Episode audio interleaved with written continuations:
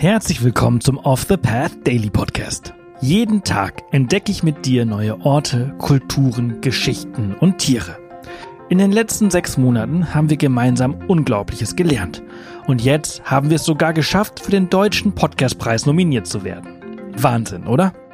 Wenn dir der Podcast und unsere Arbeit gefällt, würden wir uns freuen, wenn du auf www.offthepath.com slash dpp gehst und für unseren Podcast abstimmst. Danke und viel Spaß mit dieser Folge. Werbung. Neue Wege gehen. Das müssen wir auch, um unsere Erde lebenswert zu erhalten. Denn der Klimawandel bedroht das Leben von Menschen, Tieren und Pflanzen. Besonders viel CO2 sparst du mit dem Wechsel zu echter Ökoenergie von Polarstern. Denn als Social Business und zertifiziertes Mitglied der Gemeinwohlökonomie steht der Ökoenergieversorger gleichzeitig für einen nachhaltigen Wandel der Wirtschaft. Und das kannst du ganz einfach unterstützen. Gehe jetzt auf www.polarstern-energie.de und wechsle in nur 5 Minuten. Und mit dem Code OTP20 erhältst du 20 Euro Rabatt auf deine nächste Jahresrechnung. Werbung Ende. Heute nehmen wir dich mit auf eine Reise in den Osten Deutschlands, um ein erstaunliches architektonisches Meisterwerk und eine wahre Perle der Natur zu erkunden. Wir sprechen über die faszinierende Rakotsbrücke.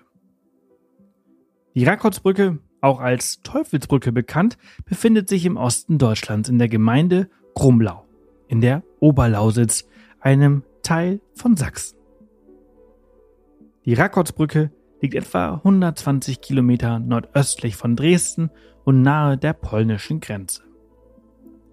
Zigtausende Menschen kommen jährlich in den kleinen Ort in Sachsen, um die Brücke zu besuchen.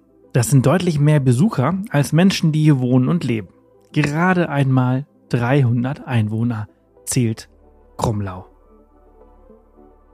Lass uns nun einmal in die Entstehungsgeschichte der Rakotsbrücke eintauchen. Die Rakotsbrücke wurde im 19. Jahrhundert erbaut und ist Teil des Azaleen- und Rhododendronparks in Kromlau. Ihr charakteristischer Halbkreisbogen und das klare spiegelnde Wasser unter der Brücke verleihen ihr ein beinahe unwirkliches Erscheinungsbild. Bei optimalen Lichtbedingungen sieht es so aus, als könnte die Brücke einen perfekten Kreis bilden, wenn sie im Wasser reflektiert wird, weshalb sie oft als Teufelsbrücke bezeichnet wird. Die knapp 20 Meter freispannende Bogenbrücke ist ein wahrer Fotografenmagnet und wurde im 19. Jahrhundert erbaut. Genauer gesagt in den Jahren 1863 bis 1882. Und ihr Bau war ein wahres Meisterwerk der damaligen. Und ihr Bau war ein wahres Meisterwerk der damaligen Ingenieurskunst. Ihr Erbauer war der Rittergutsbesitzer Friedrich Hermann Rötschke. Der Bau der Brücke erforderte sorgfältige Planung und handwerkliches Geschick. Die Brücke selbst wurde aus speziell geformten Basaltsteinen errichtet, die einen sanften Halbkreisbogen bildeten. Dieses Bogendesign ermöglichte die perfekte Spiegelung der Brücke im Wasser, wodurch der optische Effekt entsteht, dass die Brücke einen vollständigen Kreis bildet, wenn sie im See reflektiert wird. Dieses beliebte Fotomotiv lockt Fotografen aus der ganzen Welt an. Der beste Zeitpunkt für Fotos ist morgens oder abends, wenn das Licht die Reflexion im Wasser besonders beeindruckend macht. Am schönsten ist die Rakotsbrücke im Herbst, denn dann tragen die Bäume und Sträucher, die den Rakotsee umgeben, buntes Laub und bieten so eine Kulisse wie aus einem alten Grimm-Märchen. Außerdem ist der See mit mehr Wasser gefüllt als zum Beispiel im Hochsommer, wodurch das Spiegelbild der Brücke besonders gut zur Gestaltung kommt, vor allem wenn es windstill ist. Früher dachte man, dass besonders aufwendige Brücken nur mit Hilfe des Teufels baubar sind. Die Rakotsbrücke erhielt daher auch den Spitznamen Teufelsbrücke. Eine Legende besagt, dass angeblich der Teufel höchstpersönlich geholfen haben soll, die Brücke zu bauen. Und im Austausch für die Hilfe forderte er die Seele desjenigen, der die Brücke zuerst überqueren würde. Falls du dich gefragt hast, warum du in letzter Zeit nicht so viele Bilder der Rakotsbrücke auf Instagram gesehen hast, die stark einsturzgefährdete Brücke wurde im Zeitraum 2018 bis 2021 grundlegend saniert und restauriert. Die Arbeiten sind inzwischen abgeschlossen und die Rakotsbrücke ist wieder für Besucher zugänglich.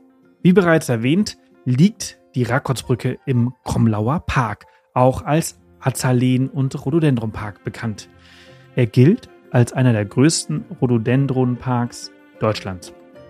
Der malerische Landschaftspark, der im 19. Jahrhundert angelegt wurde, erstreckt sich über eine Fläche von etwa 200 Hektar. Extrem spektakulär ist die Blütezeit. Sie zieht jährlich Besucher aus aller Welt an. Besonders zahlreich kommen die Menschen an Pfingsten. In dieser Zeit stehen die meisten Rhododendren in Blüte. Daher findet alljährlich an Pfingsten das Park- und Blütenfest hier statt. Bis zu 35.000 Besucher zieht es für dieses Fest in den großen Park nach Sachsen. Wir empfehlen dir einen Besuch zwischen Frühling und Sommer. In dieser Zeit kannst du den Park in seiner vollen Blüte erleben. Als Fotograf bietet sich, wie erwähnt, der Herbst am besten an. Schloss Kromlau, auch als Kavaliershaus bekannt, ist ebenfalls einen Besuch wert. Es liegt in unmittelbarer Nähe zur Rakotsbrücke und ebenfalls im Kromlauer Park. Schloss Kromlau ist ein charmantes Herrenhaus, das im Stil der englischen Neogotik im 19. Jahrhundert erbaut wurde.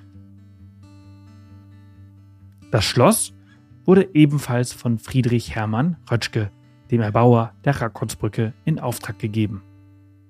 Das Schloss ist jedoch nicht für die Öffentlichkeit zugänglich und wird derzeit privat genutzt. Wenn du die Gegend weiter erkunden möchtest, gibt es in der Region Oberlausitz zahlreiche Wander- und Radwege.